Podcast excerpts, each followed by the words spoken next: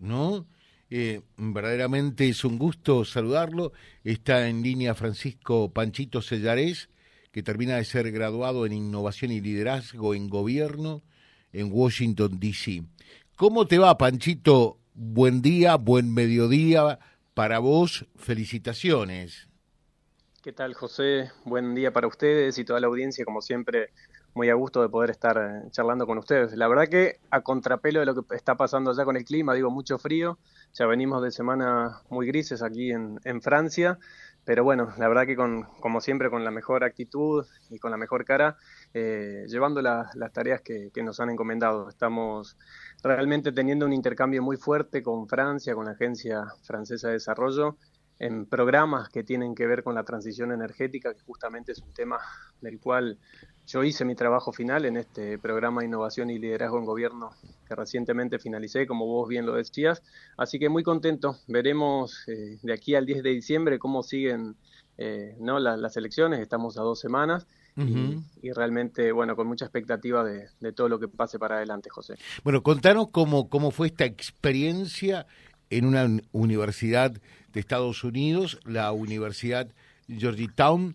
¿Cómo se vivió eso? Eh, porque me imagino que es una experiencia realmente muy enriquecedora, muy valiosa, ¿no? Sin duda, José. Y la verdad es que tengo que confesarte que nunca había estado en, en mis planes.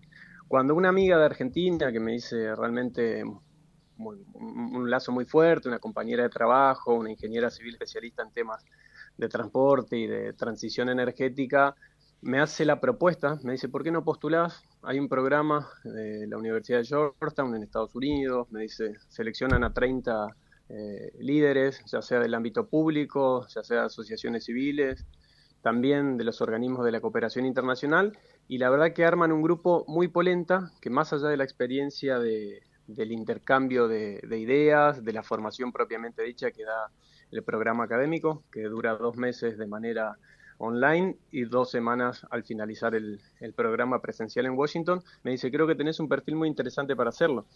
Y yo lo veía lejos, José, no te voy a mentir, digo, eh, e, era realmente un público bastante bastante especial, por decirlo de alguna manera, perfiles muy técnicos, eh, yo tengo una pequeña trayectoria dentro de, la política electoral porque empecé muy joven y vos y muchos de los ciudadanos de Reconquista lo saben, que me han visto crecer eh, desde muy chico eh, en esto, digo, en algo que me apasiona mucho, que es la función pública. Pero la verdad es que no tenía una experiencia académica como para pensar yo propiamente en, en participar en un ámbito de esto. Pero bueno, ella fue la que me alentó, postulé, recibí una beca del 75% de la universidad, porque es un programa que realmente es costoso y, la verdad que a mí se me hubiese hecho imposible poder costearlo a un 100%. Me fui electo y, recibí esta beca. La verdad que fue para mí una de las experiencias más eh, enriquecedoras de mi vida. Digo, estoy viendo la otra cara de la administración pública, una administración pública que estudia, que se esfuerza y que trabaja por poder generar mejores soluciones, digo, porque el desafío no es solamente de la Argentina, sino lo vemos en toda la región, y esto lo he contrastado al, al compartir durante dos semanas con 30 líderes de 15 países de toda la región, que los problemas son cada vez más grandes y que los estados tienen cada vez menos recursos para resolver esos problemas. Por ende, digo, eh, la solución, ¿dónde está? Rápidamente. Primero, Estado, generar más recursos, obviamente, agrandar esa torta para poder tener así mejores políticas públicas y mejores sustentadas. Y por otro lado, siendo más profesionales y siendo más eficientes, que me parece que eso fue a mí lo que me quedó marcado a fuego y es lo que de alguna manera me despierta a, seguir preparándome. Digo, eh, la Argentina con los problemas macroeconómicos que viene atravesando, un país que no crece prácticamente hace 60 años, José. Digo, ¿cómo desde el lugar que nos toca podemos hacer un aporte y en este caso, repito, siendo más profesionales y siendo más eficientes cuando nos toca tener algún lugar de responsabilidad. ayúdame un poquitito, Panchito. El gran que me ha quedado. ayúdame un poquitito. Eh, porque realmente creo que también, eh, en esto casi haciendo un mea culpa generalizado, porque son todos cortados en más o en menos eh, por la misma tijera, en esto creo que tendrá mucho que ver de aquí y, hacia el futuro, que cuando incorporamos personal para el Estado en cualquier esfera, sea municipal, provincial o nacional, no sea por una cuestión de simpatía política, de mm. familiaridad, de amistad, sino una buena vez que triunfe eh, el, sentido de la capacidad, porque muchas eh, políticas de Estado fracasan también por la incapacidad eh, después cuando se llega a las segundas, terceras líneas o, directamente el personal, cuando vos te das cuenta que falta compromiso para ser más efectivos, para ser más expeditivos, ¿no? Totalmente de acuerdo, José, y creo que en ese sentido es donde tenemos que seguir trabajando fuertemente en inculcar eso también en, en los que nos rodean, digo, en los que hacen política y en los que tienen líneas de mando. A ver, yo entiendo que el Estado tiene que tener en las conducciones eh, conducciones políticas, digo, porque tiene que seguir un lineamiento político de quién es en ese, en ese, momento el presidente, el gobernador o el intendente, digo, quien está a cargo del Ejecutivo. Pero los mandos medios tienen que ser recursos cada vez más profesionalizados, digo, porque son los que al fin y al cabo van a desarrollar la política pública. O nosotros creemos que el político, repito, sea un presidente, un intendente, un gobernador o un diputado o un senador, ¿va a ser él quien diseñe la política pública? Digo, que le asigne un presupuesto, que vea de dónde van a salir los recursos, cuál va a ser el camino que va a transitar esa política pública, cómo se la va a evaluar para seguir realmente cuáles son los resultados, si han sido buenos o malos. No los hace el político, los hacen los, los cuadros medios, estos perfiles técnicos que, como bien vos lo decías, son los que escasean realmente en la administración pública en todos sus niveles. Por eso, bueno, creo que el mayor desafío que tenemos por delante eh, justamente es esto, es seguir profesionalizando la administración pública, porque creo que también eso le va a dar... Eh, mayor prestigio, ¿no? Digo, a los que hacemos política, a los que participamos en la administración pública, muchas veces parece que nos miran raro, digo, bueno, justamente porque creo que hace falta seguir transitando este camino de, profesionalización para poder así dar mejores resultados. Yo soy muy crítico, José, de la corrupción, de los hechos de corrupción que han existido a lo largo y a lo ancho de la Argentina, en los distintos partidos políticos y también en el partido político al cual yo yo represento y de alguna manera estoy enrolado hace ya mucho tiempo. Soy muy crítico de la corrupción, pero creo que también es muy malo para el Estado y para la nación argentina esto, la ineficiencia, la inexperiencia y la incapacidad a la hora de ejecutar políticas públicas, porque también se termina derramando un montón de recursos. Ojalá que te escuchen, Panchito, y será el momento eh, que a la administración pública, reitero, en sus distintos niveles y esferas, eh, se incorpore de una buena vez eh, al personal por concurso, por idoneidad y capacidad y no por una simpatía política, ¿no? Cuando eso se vuelva a lograr, vamos a mejorar eh, indudablemente la eficiencia. Claro que sí, creo que es el, el mayor desafío que tenemos y el camino que hay que transitar con más fuerza, porque las normas existen, José, existen las ordenanzas, existen las leyes provinciales, existen los decretos nacionales del Poder Ejecutivo Nacional, justamente para tener un mecanismo de eh, ingreso a la administración pública, de concursos, de evaluaciones y demás. Pero la realidad es que muchas veces eso no se termina materializando. Pero bueno, creo que también hay un desafío extra para las generaciones que vienen. Yo estoy ahí como una generación intermedia, digo, yo ya no soy un joven como lo fui cuando tenía 22 ¿Cómo años. que no sos y joven? mi primera ¿Cómo que no sos joven? ¿Qué dejás para nosotros? Yo me siento joven. A mí me enseñaron en la facultad que joven es aquel que siente interiormente la capacidad de forjar su propio destino hermosa, la, frase filosófica me encanta y cada vez la, la, compro más, José. Pero digo, estoy ya en una generación intermedia, tengo 33 años, digo, y, uh. y empieza a ser un desafío no solamente de mi generación, sino también de los que vienen. Y bueno, en ese sentido, dispuesto a seguir caminando y acompañando estos procesos. Mira, y me voy a meter en un quilombo, José, seguramente, porque quiero hablar un poquito de las elecciones también. Déjame, que yo te hago una pregunta y después te metes en el quilombo. Solito, solito te metes, ¿eh? Después no digas que José tiene la culpa. La primera, eh, de todas maneras, cuando, cuando viste, percibiste allí el, el, el, grado, el tamaño del Estado, porque también es cierto que si, si vos querés un Estado omnipresente eh, en, todas las actividades, en todo lo que ocurre, eh, eh, en un país no te van a alcanzar nunca los recursos. ¿Qué, qué, te quedó en claro en, cuanto al tamaño, a la función que debe de cumplir el Estado? ¿Qué, qué, qué, qué dimensión tiene que tener el Estado? en Estados Unidos es enorme el Estado. a, contrapelo de lo que uno cree, dice, no, un Estado mínimo es la, la cuna de la democracia liberal, eh, el auge del neoliberalismo, los mayores pensadores liberales y neoliberales en términos económicos, de cierto modo, florecen ahí y lo llevan adelante. La realidad es que el tamaño de Estados Unidos es enorme. La estructura gubernamental del gobierno federal de los Estados Unidos es enorme.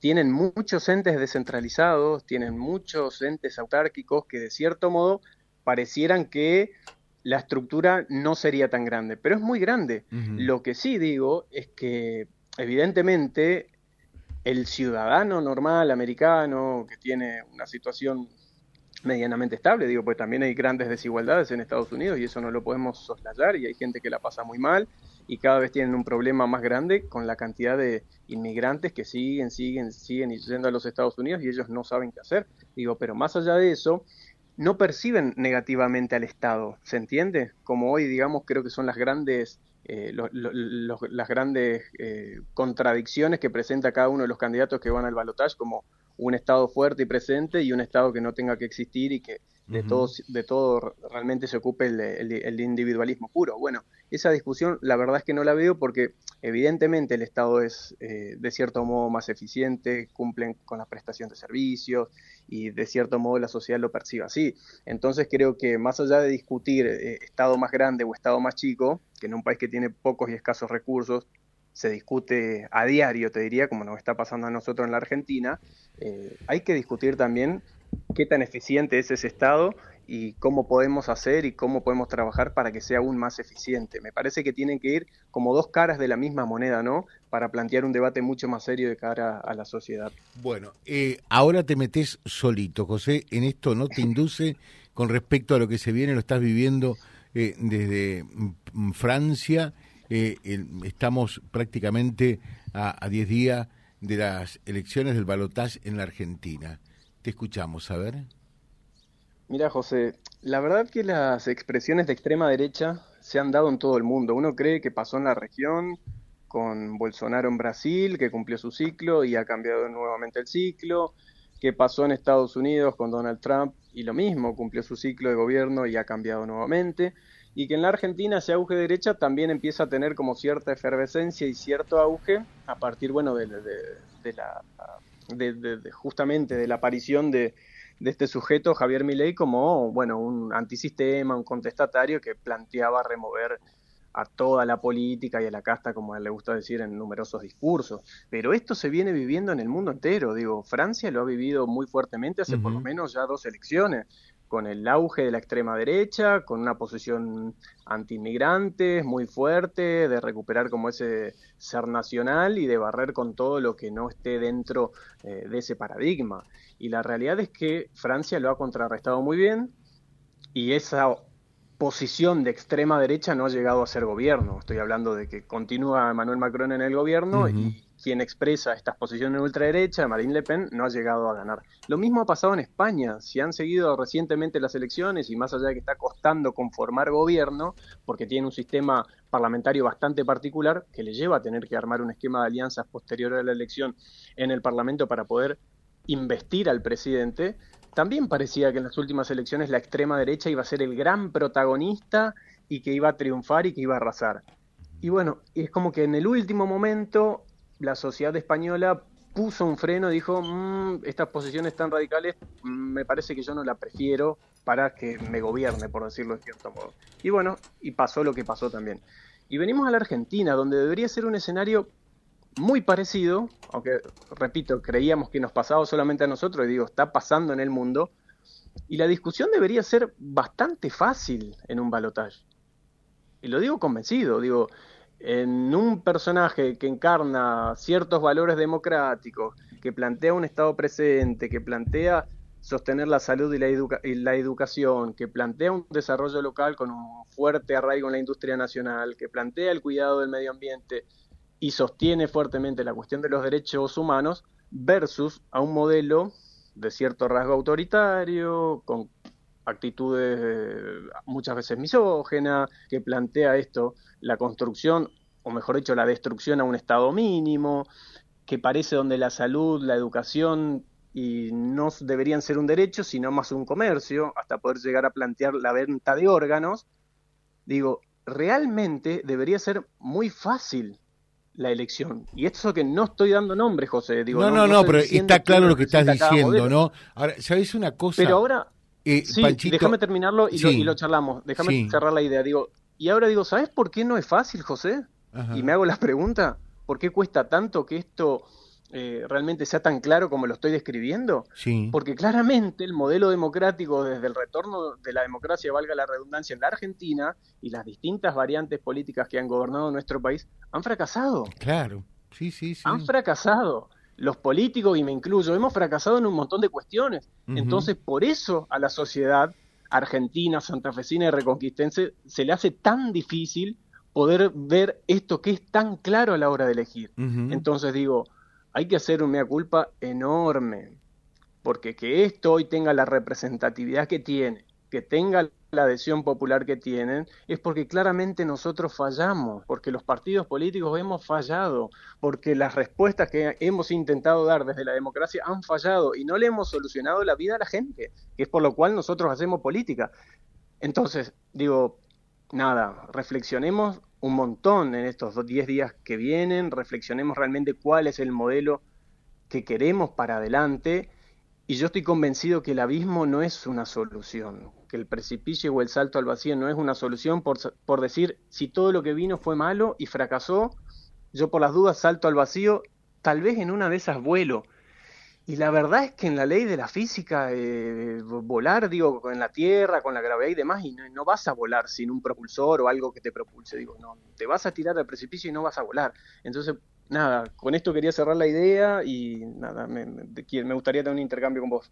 No, no, que me parece formidable lo que estás eh, diciendo, porque que estos fenómenos existan, caso mi ley, eh, en, en realidad, y, y como hombre de la democracia también, con, con dolor uno lo dice, es fruto que lamentablemente en estos 40 años de democracia, la democracia eh, no le dio las respuestas a la gente. Una vez me tocó estar con venezolanos que estaban, eh, por supuesto, en, en, aquel momento que, que lo hice, espelugnados eh, con, con Chávez. Y digo, bueno, Chávez es fruto de lo que ustedes no hicieron durante tantos años, siendo un país tan rico por ser petrolero. Entonces, Chávez era un poco... Eh, eh, en ese sentido eh, la, la, respuesta a, todo lo que pasó. Y mi ley hoy es el emergente a todo lo que este sistema, este gobierno y demás no, no ha hecho, ¿no? esa es la mea culpa que me imagino estás haciendo y subrayo el concepto.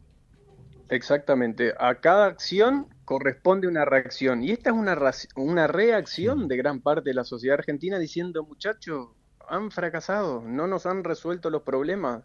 Eh, por eso estamos pensando seriamente saltar al vacío, porque no han resuelto los problemas que nosotros les pedimos que nos resuelvan, porque para eso los elegimos como nuestros representantes. Después si la culpa es de, de la C, de la M, de la, del que sea, digo, no importa, digo, pero cuando te eligen y te dan la responsabilidad para que gobiernes, digo, ya las culpas que quedan, quedan en un compartimiento estanco, digo, uno tiene que hacerse cargo y trabajar y avanzar en esas soluciones que la sociedad pide. Bueno, me parece que eso es lo que, repito, nos tiene que llevar a una gran reflexión. Yo de nuevo invito a no saltar al vacío, José, rescato el sistema democrático liberal, creo que es el mejor sistema que tenemos, que hay que seguir puliéndolo, creo que hay que seguir trabajándolo fuertemente y trabajándolo en serio, digo, con esto, preparándose, capacitándose, siendo más eficientes. Eh, me parece que es el camino que tiene que fuertemente eh, recorrer la política y la democracia liberal para empezar a dar algunas muestras de seriedad a la sociedad que a gritos lo está pidiendo para no caer en un extremo como el que estábamos hablando recién. fíjate vos que el otro día eh, una joven política y socialista eh, eh, decía, cuando vos te estás incendiando en, en, un décimo piso y ves que lo que viene es más fuego, ¿qué te queda? ¿Te quemás, te incendiás o te caes abajo sin saber a, a dónde caes? Y ella justificaba de esa manera eh, su voto por, por mi ley, ¿no? Te pregunto en tal caso, ¿vos pensás que Sergio Massa va a ser distinto a lo que hay hoy de verdad? Vos que lo conociste, porque sos del Frente Renovador, ¿es distinto Massa a lo que tenemos hoy, que claramente es una política eh, que ha fracasado?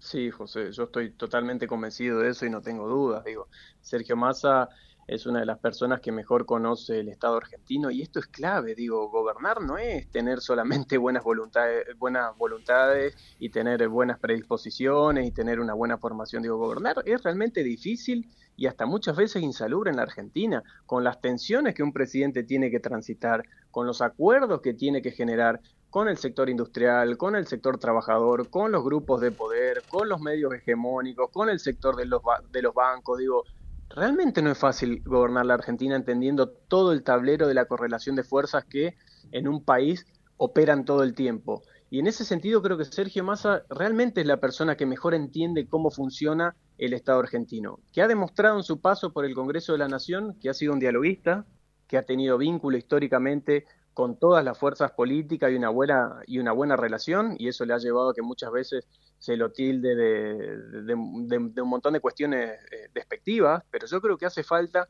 empezar a transitar con seriedad ese camino que deje atrás la famosa grieta que divide a los argentinos, ese camino de realmente pensar en un gobierno de unidad nacional de los mejores, de los más preparados. Digo, para mí es una señal muy fuerte en, su mensaje, creo que fue el día de ayer en la ciudad de Córdoba o en Santa Fe, donde él anunció públicamente que su ministro de Economía no va a ser de su espacio político. Y me parece que también eso es parte de lo que tiene que transitar la dirigencia argentina, de pensar en gobiernos de coaliciones donde ya no exista esa lógica amigo-enemigo, donde porque vos sos radical y yo soy peronista y vos sos del PRO, nos tenemos que anular casi hasta, hasta, hasta destruirnos, sino que tenemos que empezar a pensar en una lógica de comunión. Digo, los problemas que transitó la Argentina, eh, sobre todo estos últimos cuatro años, han sido muy grandes. Digo, un país extensamente endeudado por muchos años, un país que ha transitado el COVID, que ha dejado un daño social y económico muy grande, una guerra en Europa, pero que no ha sí, de todas maneras, en e-, eso yo ese anzuelo no me lo trago, Panchito, porque hay países vecinos acá que han tenido el mismo problema de la pandemia, que viven el tema eh, de, de la guerra de Ucrania, ahora de Israel se puede decir, han tenido sequía y sin embargo no tienen una inflación tan denigrante, tan espantosa, bochornosa como la Argentina, ¿no? Porque justamente vienen transitando por lo menos dos o tres décadas de estabilidad económica que la Argentina no lo viene transitando. Entonces, nosotros, claro, que veníamos bastante resfriaditos, nos agarraron estas dos o tres gripes que estaban dando vuelta por el mundo y nos hicieron pelota, nos vaciaron la reserva, nos licuaron en la moneda y nos dejaron eh, dos mil, tres mil millones de dólares repito, en el Banco Central, y una inflación, como vos decías, de casi el 140% anual. Claramente, por todo lo que veníamos relatando, la Argentina le pegó mucho más fuerte. Pero en esto y volviendo a, digo, a Sergio Massa, que vos me preguntabas, soy muy optimista de lo que viene para un tipo que realmente conoce cómo funciona el Estado y cuáles son las relaciones de poder que hoy en la Argentina imperan. Digo, el año que viene vamos a tener nuevamente una buena cosecha, dejando atrás eh, esta sequía enorme que nos dejó un agujero fiscal muy grande en la Argentina. Fueron casi 20 mil millones de dólares lo que dejaron de entrar vía exportación de productos primarios a la Argentina que realmente generaron un hueco. Por otro lado, por eso que no sé por qué se pelean, Cristina. Eh, ¿Por qué se peleaba tanto con el campo? Porque es pelearte con la gallina de los huevos de oro. Eh, eh, eso me parecía incomprensible realmente, ¿no? Porque yo creo que entró en una retórica más, eh, ¿cómo decirlo, José?, de, discurso filosófico, ideológico que pragmático. No sé si, si coincidís conmigo, digo. muchas de las peleas que se han llevado adelante en los últimos años fueron más a, la retórica y a lo ideológico que a lo pragmático. Y en ese sentido creo que Sergio Massa se abstrae de eso. Si hay alguien pragmático en la Argentina, me, me parece que es Sergio Massa. Y con ese perfil y con las condiciones que, repito, la Argentina va a empezar a transitar a partir del año que viene, donde vamos a tener bajos vencimientos de deuda, o sea, no vamos a pagar tanta plata de este famoso crédito que nos han dejado. No, digas eso porque vos lo sabés, vos lo sabés eh, y, todavía el crédito no pagamos nada. No, ¿cómo que no? Si se, lo viene pagando. Ah, a ver, entre lo que te da el fondo y, lo que tenés que pagarle al fondo, ¿cuál es la diferencia? Ah, bueno, está bien, ah, digo, pero vos la, la, platita no la que el problema ha sido el fondo hasta ahora, ¿eh? porque no, le hemos pagado entre lo que nos dieron y lo que le tuvimos que dar, nada casi, ¿eh? Nada. No, no digo que, ah, que, es un montón de dinero que, se va, digo, y que hay intereses de deuda que los tenemos que pagar. que el rojo que nos dejó la sequía de 20 mil millones, eso no va a estar más y al contrario, vamos a tener una situación favorable para el año que viene. Que el rojo que nos dejó la balanza energética de la Argentina, que tiene el 92% de su matriz energética, que es dependiente de combustibles fósiles, sobre todo del gasoil, la nafta y el gas, ese rojo se empieza a revertir y ya se empezó a revertir con la primera etapa del gasoducto Néstor Kirchner y con la fuerte explotación que tenemos en Vaca Muerta. Por eso digo, yo soy muy auspicioso de lo que tiene que venir para adelante. Pero bueno, hay que tener también, José, personas que entiendan que estas condiciones y por otro lado entiendan también qué pasa en el mundo, porque nosotros no somos una isla. Tenemos socios comerciales muy importantes que son Brasil, que está al lado, tenemos un socio comercial muy importante al nivel de Brasil que está muy lejos, que es China. Digo, ¿cuál va a ser el rol en Estados, con Estados Unidos? ¿Qué le queremos vender a Estados Unidos? Digo, también hay que entender qué está pasando en el mundo para ver cómo la Argentina, desde el lugar que nos toca y desde donde estamos, nos anclamos a un proceso mundial que es cada vez más complejo. Bien, de mm, pasos sociales. Sandra de Barrio Guadalupe dice, José, daré mis saludos a Panchito. Eh, Sandra, una referente de cuando él estaba acá. Mira, me imagino debe ser Sandra Obregón, ojalá no me equivoque, debe ser Sandra Obregón, pero bueno, sí, un beso muy grande, seguramente es ella. Dice Graciela, saludos a Panchito, yo trabajé con su padre cuando fue electo diputado nacional. Un señor, buen programa. Eh, otro más dice, eh, hola José, Saludos eh, para Panchito, eh, realmente eh, es una excelente persona, que tenga muchos éxitos. bueno, y, hay preguntas y demás, y generaste un revuelo tremendo, como lo decías. Te despido. ¿Dónde estás? ¿En París? Estoy en París, José. Sí, sí, justo ahora. ya un, un revuelo para propios y para quienes están en la vereda de enfrente, por supuesto, ¿no?